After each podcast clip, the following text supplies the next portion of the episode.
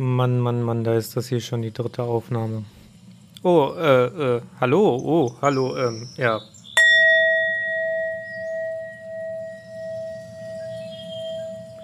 Schön, dass ihr wieder mit eingeschaltet habt beim Denkmal-Podcast. Ihr habt mich ganz überrascht. Und genauso überraschend kam für mich heute wie für euch diese Folge die Ankündigung von der Regierung, Cannabis zu legalisieren. Deswegen ich mir gedacht habe, komm Tristan, du musst jetzt eine Folge darüber machen. Und dann nicht nur einmal, nicht nur zweimal scheitern, sondern mit dieser Folge vielleicht noch ein drittes Mal. Nein, vielleicht bringe ich diese Folge mal zu Ende.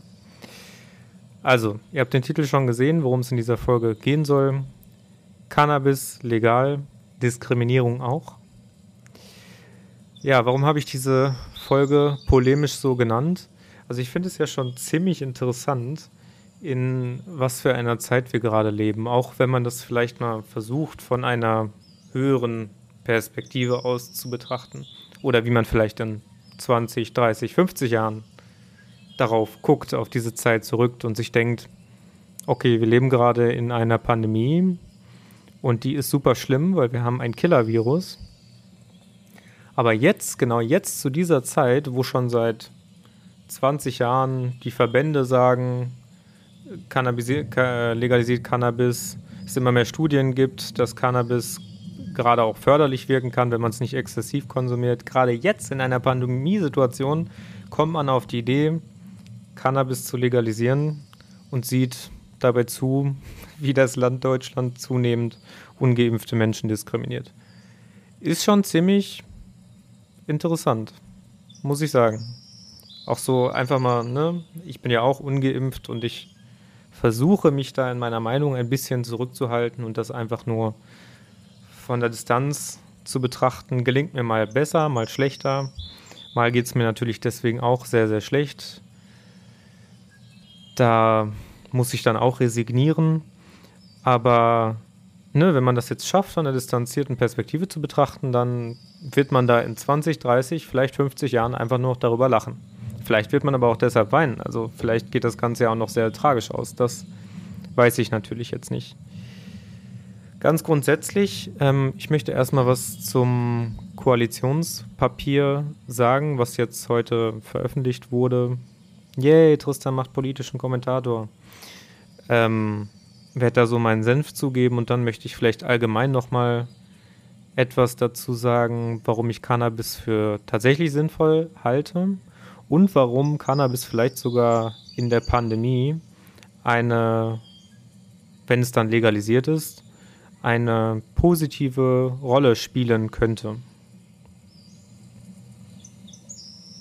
Ja, was hat die Ampelkoalition jetzt in ihrem Papier beschlossen? Als erstes wurde beschlossen, Pflegebonus. So, wir müssen jetzt mal unsere Pflegekräfte ein bisschen entlasten. Wie machen wir das? Mit Geld. Auf der einen Seite könnte man jetzt sagen, yay, das haben die verdient, finde ich auch. Also man sollte meiner Meinung nach Pfleger richtig gut bezahlen. Das sind die Menschen, die mit den stressigsten Job mit Ärzten zusammen haben. Aber auf der anderen Seite denke ich mir so, boah, das ist schon ziemlich stumpf, denen einfach nur Geld dafür in die Hand zu drücken, dafür, was die täglich leisten. Anstatt einfach mal die komplette Pflegesituation in Kliniken, in Altenheimen und so weiter und so fort zu verbessern. Also ich meine, was hat denn die Politik in den letzten anderthalb Jahren dafür getan, dass die Pfleger wirklich entlastet wurden, außer finanzielle Anreize zu schaffen? Und ich meine, der Job ist knüppelhart. Also da wird doch jetzt nicht jemand anfangen, in der Pflege freiwillig zu arbeiten, nur weil er einen Bonus von 1000 oder 5000 Euro bekommen hat. Dann wird er vielleicht einmal einsacken und dann wird er. ja, wobei ich kann hier natürlich auch niemandem unterstellen, dass er einfach nur das Geld nimmt und wieder abhaut, aber das wird sicherlich nicht dafür sorgen, dass mehr Menschen äh, in den Pflegeberuf, in die Pflegeberufe kommen. Und genauso die Impfpflicht für Pflegeberufe. Also, Entschuldigung, aber natürlich ist der Stand der Impfungen in den Pflegeberufen schon ziemlich hoch. Aber letztlich die paar Prozent, die da wahrscheinlich noch übrig geblieben sind, die sich bis jetzt auch hartnäckig gehalten haben und gesagt haben, nee, ich brauche das nicht für mich, denen tut man keinen Gefallen damit. Ganz im Gegenteil, da wird es wahrscheinlich eher noch zu mehr Personalmangel führen, als ja, dass man da irgendwas Positives mit getan hätte. Also also die Leute sollen nicht anfangen, von Triage zu reden und von solchen Dingen, wenn die Politik alles anscheinend auch mit der Ökonomisierung des Gesundheitssystems dafür tut, dass Menschen ja keine vernünftige Behandlung bekommen können, einfach weil nicht genügend gute Arbeitsbedingungen da sind, dass sich Menschen auch für diesen Beruf interessieren. Also ist doch logisch, oder? Mache ich da irgendwo einen Denkfehler? Was ändert denn die finanzielle Situation daran? Also ich meine, mit den 1000 Euro, die er einmal bekommen oder 5000 Euro, damit können die sich jetzt auch keinen Ferrari kaufen. Und wenn sie sich einen Ferrari kaufen, so dann sind sie so, so im Burnout drin, dass sie den Ferrari noch nicht mal genießen können. Also völlig absurd.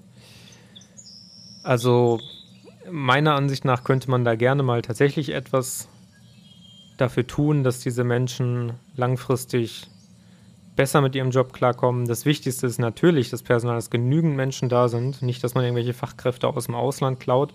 Wird ja auch inzwischen schon vielfach gemacht, dass Menschen einfach billig aus dem Ausland hergebracht werden. Ähm, möchte ich auch nicht verurteilen, aber auch das ist natürlich schon ein, ja, ein Problem, was dann sichtbar wird an der Oberfläche, dass zu wenig Menschen da sind oder halt die Pflegekräfte auch als Privatperson einfach nicht gut leistbar sind. Auch da könnte der Staat natürlich subventionieren und sagen, ich tue was dazu aus meiner eigenen Tasche. Ich meine, genügend Steuergelder sind anscheinend ja dafür da. Wenn man auch, wie wenn man ins schwarze Steuerbuch guckt, 5000 äh, Euro für einen Zebrastreifen ausgeben kann. Oder 250.000 Euro für eine Parkbank oder was auch immer. Also kann man sich ja einfach downloaden, einfach mal reingucken. Ist schon ziemlich lustig, aber auf der anderen Seite natürlich ziemlich traurig. Ja, ähm, Situation in Pflegeeinrichtungen wird nicht besser, sehen wir, auch nicht durch das, was jetzt wieder verkündet wurde. Dann eine weitere Sache, die diskutiert wie wurde und beschlossen wurde, ist, dass jetzt eine Expertengruppe gebraucht wird für das Pandemie-Management. Schon ziemlich lustig. So anderthalb Jahre nach der Pandemie kommen sie dann mal auf die Idee, so wir brauchen nicht einzelne Experten, die wir dann fragen, wenn wir Lust haben, sondern wir brauchen eine Expertengruppe, wo ja auch Klaus Stör ganz lange bei der WHO gearbeitet hat, beim Infektionsschutz gesagt hat, wir brauchen das eigentlich von Anfang an. War ja auch mein Appell in, meinem, in meiner Covid-19-Analyse von Anfang an gesagt, wir brauchen umfangreich, nicht nur Virologen, nicht nur Epidemiologen, wir brauchen Gesundheitswissenschaftler, wir brauchen Psychologen, wir brauchen Soziologen, wir brauchen Wirtschaftswissenschaftler, wir brauchen Kommunikationsexperten. Wir brauchen durch die Bank weg alles. Psychoneuroimmunologen, Psychosomatiker, von mir aus auch Anthroposophen, alles. Und ja, jetzt, also das sind ja schon fast zwei Jahre, zwei Jahre danach da drauf zu kommen, ist schon ein bisschen lahm. Ja. Das waren die ersten drei Punkte zum Ampelpapier, die ich besprechen wollte. Ist jetzt nicht das Gelbe vom Ei. Wird jetzt gerade, habe ich das Gefühl, ein bisschen euphorisiert in den Nachrichten.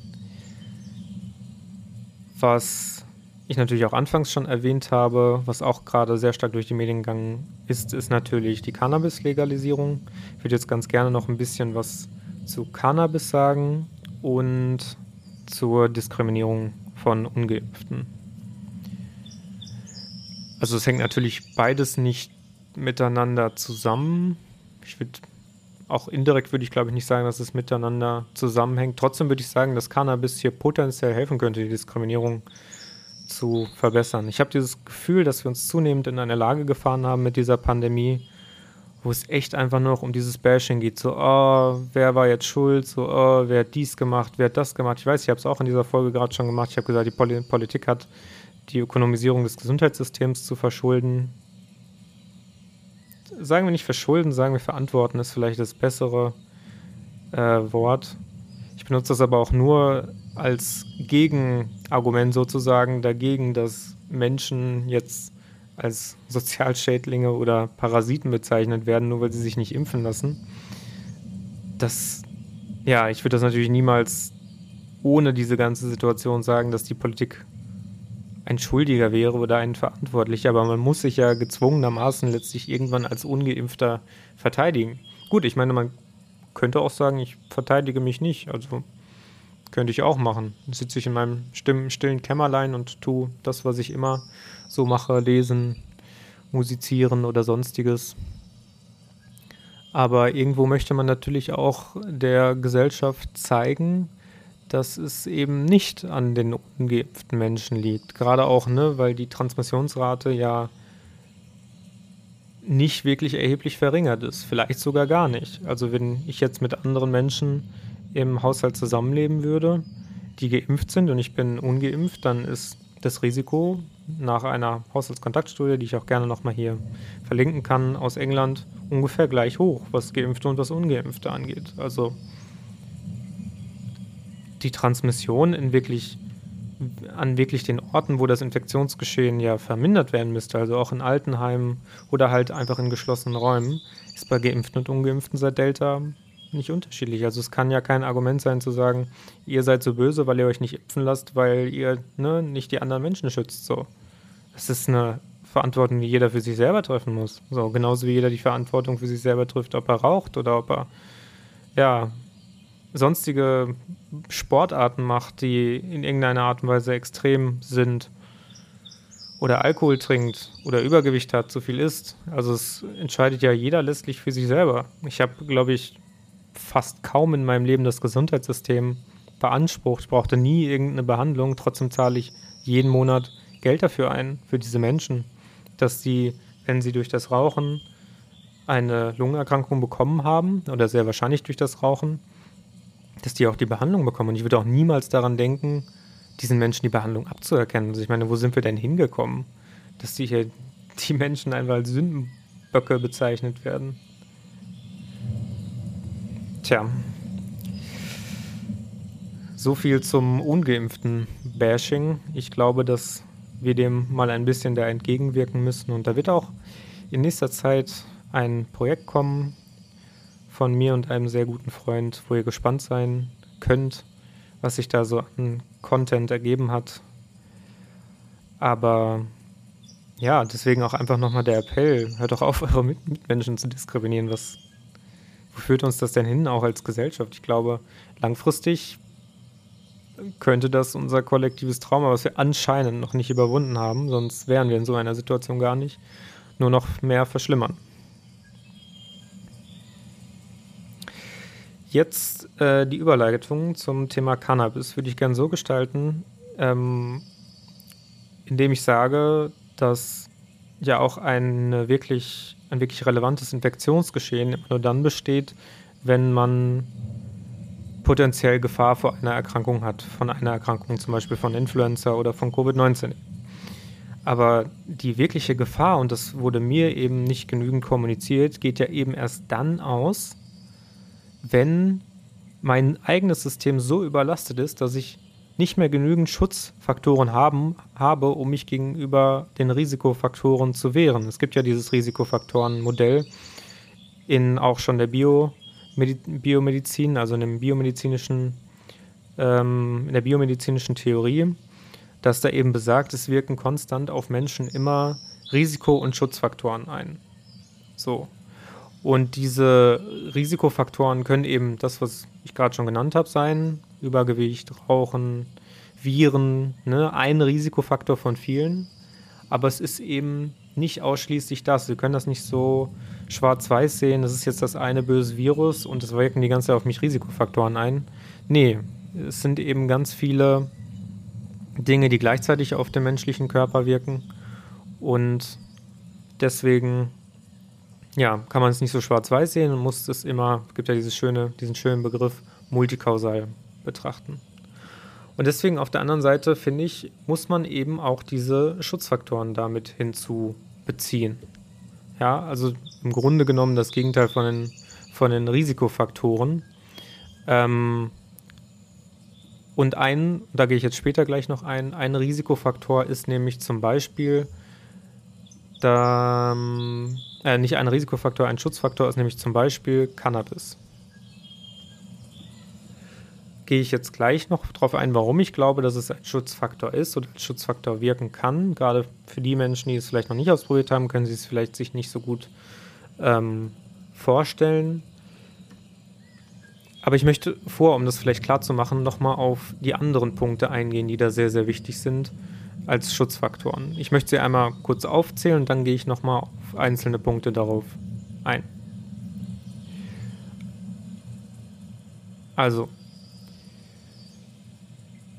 Erster Punkt, eine gesunde, frische, hauptsächlich unverarbeitete Ernährung. Unbestreitbar. Wird jeder, müsste jeder Arzt, jeder Wissenschaftler sagen, jo, ist ein Schutzfaktor bei einem Menschen. Zweiter Punkt, ausgewogene Aktivität, genügend Bewegung und Sport. 100 Prozent müsste man auch dabei sein. Dritter Punkt, ausreichende Zufuhr an Frischluft und Sonne. Ja. Teilnahme am öffentlichen Leben bzw. Sozialleben. Genau. Eine gesunde Lebenseinstellung und ein gesundes körperliches Wohlbefinden. Check. Und eine mögliche Supplementation zum Ausgleich von Nährstoffmängeln. Natürlich sind jetzt manche Dinge eingeschränkt davon, gerade aufgrund der Situation, zum Beispiel Teilnahme am öffentlichen Leben oder Sozialleben. Aber grundsätzlich sind diese Sachen bei fast niemandem, bei keinem Menschen wirklich alle ausreichend erfüllt. Der Mensch weist immer irgendwelche Risikofaktoren auf, sei es ein Vitamin D-Mangel oder sei es er bewegt sich zu wenig oder sei es er isst mal zu viel Fastfood, was ja auch nicht schlimm ist, aber diese vielen verschiedenen Faktoren können sich eben gegenseitig auch ausgleichen. Und da möchte ich nochmal einen Faktor herausheben, um einfach mal zu zeigen, wie stark kann denn so ein Schutzfaktor eigentlich wirken. Jetzt im Fall von Covid-19 möchte ich eine Studie hervorheben, die wurde bei Jubilee im Newsletter vorgestellt, werde ich auch hier drunter nochmal verlinken. Die Studie ähm, ist nämlich ähm, eine Meta-Analyse und systematisches Review. Und die hat untersucht ähm, 13 verschiedene Studien wurden ausgewertet mit insgesamt 3000 Covid-erkrankten Patienten. Und Vitamin D wurde nach Diagnosebekanntgabe verabreicht und hat dann die Wahrscheinlichkeit, auf der Intensivstation zu landen bzw. zu sterben, um 60 Prozent verringert und die Wahrscheinlichkeit für Covid-Folgen um 70 Prozent. Muss man sich mal vorstellen. Ich meine, vor einem Jahr hat Jens Spahn noch gesagt, so, ja, also ich nehme auch Vitamin D und Zink, aber ob es wirkt, weiß ich nicht. Eine Vitamin D ist kein Einzelfall. Dasselbe hat man inzwischen für Magnesium, für Vitamin A, für Zink und so weiter rausgefunden. Also alleine dieser eine Faktor, wenn er adäquat wäre, könnte so viel Menschenleben retten und trotzdem wird darauf nicht hingewiesen. Es wird immer noch so behandelt, als ob es noch nicht mal eine Fußnote äh, bereit wäre zu erwähnen so mal eben im Nebensatz, sondern es wird immer noch so getan, ja, die Impfung ist der einzige Weg. Und ich meine, das ist ja einfach. Jeder Mensch kann sich einfach ein gutes Vitamin D-Präparat kaufen und kann so die Wahrscheinlichkeit für sich selber verringern, gerade auch in der dunklen Jahreszeit, irgendwelche an irgendwelchen, irgendwelchen immunologischen Erkrankungen oder an irgendwelchen Infektionserkrankungen ähm, zu erkranken. Und das, also wie gesagt nochmal, das ist nur Vitamin D, ja. Also es ist ein einzelner Faktor. Wie viel könnten wir erreichen, wenn wir im Verbund verschiedene Sachen berücksichtigen würden, um zu einem positiven Ergebnis zu bekommen. Auch zum Beispiel in die Natur zu gehen. Die meisten Menschen durch den Lockdown sitzen die ganze Zeit nur noch zu Hause, kommen auch nicht mehr raus, können nicht mehr am Sozialleben teilnehmen. Allein das ist schon eine extreme Belastung aufgrund von Depressionen und Einsamkeit. Und es gibt auch unzählige Studien, die inzwischen schon wieder gezeigt haben, wie stark das das Infektionsrisiko erhöhen kann, genauso emotionale Belastungen. Ähm, das ist einfach nicht zu unterschätzen. Und wenn man dann wiederum sieht, was ein Spaziergang in der Natur äh, schaffen kann bei Menschen, zum Beispiel durch die Aufnahme von Terpene, das Immunsystem zu verbessern. Da wachsen mir immer graue Haare, wenn ich dann irgendjemand äh, sehe, der erzählt, ja, man kann sein Immunsystem nicht boosten, außer mit der Impfung. so, also gab eine Speakerin, die das auch beim bei TED, diese unabhängig organisierten Events, wo Speaker immer kommen können und über ein Thema referieren können, hat eine Speakerin das eben gesagt, hat gesagt, ja, kann das Immunsystem eigentlich nicht stärken. Man kann nur Defizite ausgleichen und mit der Impfung noch einen Kick geben. Also so dieses, dieses Denken von wegen, ja, der Mensch, nur der Mensch könnte mit sich, mit von sich selber entwickelten Produkten sich selber verbessern. Hä? So, die Natur hat Millionen von Jahren äh, gebraucht, um dieses System, was wir haben, aufzubauen. Und dann glauben wir nicht daran, dass so etwas Hochpotentes wie UVB-Strahlung, wodurch Vitamin D erzeugt wird in der Haut, das Immunsystem stärken kann. So, also gut, bevor ich mich jetzt in diesen Themen verrenne, also es gäbe da sicherlich noch viel zu sagen, auch das ganze Thema Kohärenz sehe ich in meiner Situation einen Sinn gerade, kann ich möglicherweise mit der Belastung besser umgehen, wie es auch im Salutogenese-Modell prophezeit wird. Das alles habe ich ja schon mal umfänglich beleuchtet in meinen Artikeln bei Mental Health AX Magazin, das kann ich gerne auch nochmal belegen. Inzwischen sind es ja schon zwei, der zweite Artikel vom September, glaube ich. Ähm, hat sich dann nochmal mit meiner Masterarbeit, habe ich meine Masterarbeit paraphrasiert. Und meine Masterarbeit kommt ja auch noch demnächst, noch im Dezember oder Januar soll sie veröffentlicht werden. Also ich habe schon so umfangreich auch bei 1 bis 19 dem Magazin äh, beschrieben, wie man äh, das Immunsystem einfach und sein eigenes Körper-Geist-System stärken kann. Was für einen Einfluss einfach das Verhalten auf ein Pandemiegeschehen haben kann, habe ich alles umfangreich beschri beschrieben. Deswegen brauchst du da jetzt, glaube ich, auch weniger die volle Breitseite nochmal. Nur nochmal so eine Anekdote, um nochmal zu zeigen, was kann das denn eigentlich, wenn man denn bereit ist, so seinen Horizont zu öffnen und das einfach mal wirken zu lassen. Der andere Punkt ist der, den ich eben mit Cannabis ansprechen wollte. Ich habe es ja schon mehrfach jetzt in dieser Folge erwähnt. Warum halte ich denn Cannabis eigentlich für so sinnvoll? Also, um das auch mal mit den Worten von Christian Retsch zu beschreiben, Drogen sind ja keine zwielichtigen Substanzen, die in irgendeiner Form den Menschen nur ja, das kurzfristige Glück geben sollen, sondern man kann ja diese bewusstseinserweiternden Substanzen wie Cannabis eben auch nutzen, um sich selber positiv zu bestärken, um bestimmte negative Emotionen zu verarbeiten, um bestimmte Gefühlszustände zu transformieren, um, äh, um Trauma aufzuarbeiten. Also es gibt so unzählige Möglichkeiten, wie man mit bewusstseinserweiternden Substanzen, Cannabis, Ayahuasca, ähm, Mimo, äh, Mimosa, ähm, Steppenraute und so weiter, mit so vielen Sachen ähm, sein Körper-Geist-System verbessern kann und ja, Heilung einfach vorantreiben kann. So, so viele Möglichkeiten.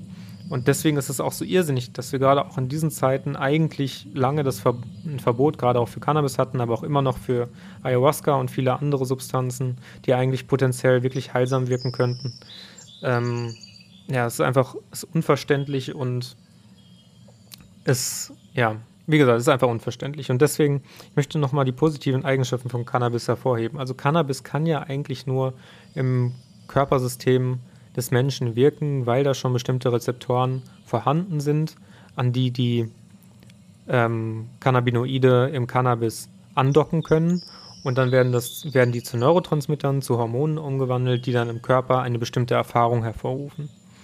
Es gibt diesen sehr interessanten Ansatz, den ich auch ähm, sehr schätze, der auch gerade in dem Buch Alles ist beseelt von Ashley Curtis angesprochen wird, beschrieben wird, vom Animismus nämlich. Und der Animismus sagt, dass alles letztlich eigentlich Erfahrung ist. Es gibt keine reine Existenz, so wie sie in der Philosophie mal vom Cartesianismus und anderen Philosophen beschrieben wurde. Also ein Baum existiert nicht einfach so, der ist nicht einfach so da, der wäre nicht da, wenn wir nicht da wären, sondern der Baum so, wie er da steht, wie wir ihn sehen, der muss immer zwingend eine Erfahrung voraussetzen. Das kann zum einen die Erfahrung sein, dass wir diesen Baum wahrnehmen, dann ist das ein menschengemachter Baum. Ja, auch zum Beispiel sowas wie die Urknalltheorie ist ein menschengemachter Urknall. Den beschreiben wir mit menschlichen Worten, mit menschlichen Vorstellungen. Aber der muss ja gar nicht so gewesen sein, wie wir uns das vorstellen. Er kann ja völlig anders gewesen sein. Es war ja niemand zu diesem Zeitpunkt da und wird auch niemals jemand zu diesem Zeitpunkt da sein. Zumindest nicht, solange es Zeitmaschinen gibt und das ist ja physikalisch eigentlich ausgeschlossen nicht unmöglich, aber es war ja halt noch niemand da und deswegen können wir es nur mit menschlichen Werten beschreiben und dann ist das ein menschengemachter Urknall. Es ist nicht der tatsächlich realistische Urknall. Ja, es gibt keine Gleichung, mit der wir den Urknall so beschreiben können, wie er tatsächlich stattgefunden hat. Genauso wenig können wir sagen, dass ein Baum so ist, wie der Baum eigentlich sein müsste. Der Baum ist so, wie wir den Baum wahrnehmen. Ja, das ist ein menschengemachter Baum. Und der Animismus geht eben noch einen Schritt weiter und sagt dann, ja, aber um dieses Paradoxon zu lösen, dass für eine Existenz eigentlich immer eine Erfahrung vorausgesetzt wird, muss dann eben auch in allen Dingen irgendwo Bewusstsein vorhanden sein, denn wenn man ja die Augen und die Ohren und alle Sinne verschließt, ähm, vor diesem Baum ist der Baum tatsächlich, wenn man die Augen wieder aufmacht, immer noch da. Und deswegen sagt man diese Beständigkeit, im, zumindest im Animismus ähm, und negativ behaftet auch im Anthropo Anthromo Anthropomorphismus, so, ähm, sagt man dann eben, ja, es muss da sein, damit diese Beständigkeit gewährleistet ist. So. Und bei Cannabis ist das ähnlich. Man kann Cannabis ähnlich betrachten aus einem animistischen, aus einer animistischen Perspektive heraus. Man kann sagen, Cannabis ruft einen gewissen Zustand hervor, eine gewisse Erfahrung bei Menschen, die eigentlich auch schon immer da gewesen ist, nur konnten wir es bis dato nicht spüren. Ja, weil uns die jeweilige, ähm, ja, weil die Erfahrung uns in dem Moment einfach gefehlt hat. Uns hat dieser, diese, dieser Schlüssel, der den, der Schloss geöffnet hat, um diese Erfahrung zu machen, war einfach zu dem Zeitpunkt noch nicht vorhanden. Und jetzt kommt Cannabis und öffnet uns für neue Gefühlswelten und für neue Erfahrungen. Und in diesem Sinne, ich darf es ja wahrscheinlich eigentlich nicht empfehlen, weil es illegal ist. Ähm, ich würde es gerne empfehlen. Ähm, für diejenigen, die ich natürlich, weil ich es nicht empfehlen darf, nicht davon abhalten kann, das auszuprobieren. Ähm, Macht mal diese Erfahrung. Es gibt viele Menschen, die dröhnen sich einfach nur voll mit Cannabis und setzen sich dann vor den Fernseher und essen was. Und das ist ja auch, jeder soll es machen, wie er es möchte. Aber das ist für mich nicht der Sinn von Cannabis. Cannabis kann so viele tolle Bewusstseinszustände hervorrufen und so heilsam wirken. Wenn man sich einfach nur hinlegt auf irgendeine Therapiematte oder auch einfach nur ins Bett und dann nur leicht Musik anmacht oder auch am besten gar nichts, da kommt so viel zum Vorschein, was vorher einfach gespürt wurde, aber nicht hochgeholt werden konnte, weil nicht die Kraft dafür da war oder zu viel Angst gewesen ist. Und in diesem Sinne macht Cannabis sehr sensibel, sensitiv, öffnet das Herz und zeigt einem einfach, ja, Dinge im Unterbewusstsein, die man sich einfach nicht getraut hat zu sehen. Und das kann eben sehr heilsam wirken. Heilsam für kollektive Trauma, kollekt äh, für eigene Traumata. Ähm, und das ist dann letztlich aber auch eine Erfahrung, die man nicht beschreiben kann, weil das muss jeder Mensch für sich individuell machen. Jeder Mensch hatte ja auch bisher in seinem Leben andere Erfahrungen, deswegen wird er diese Substanz auch anders wahrnehmen.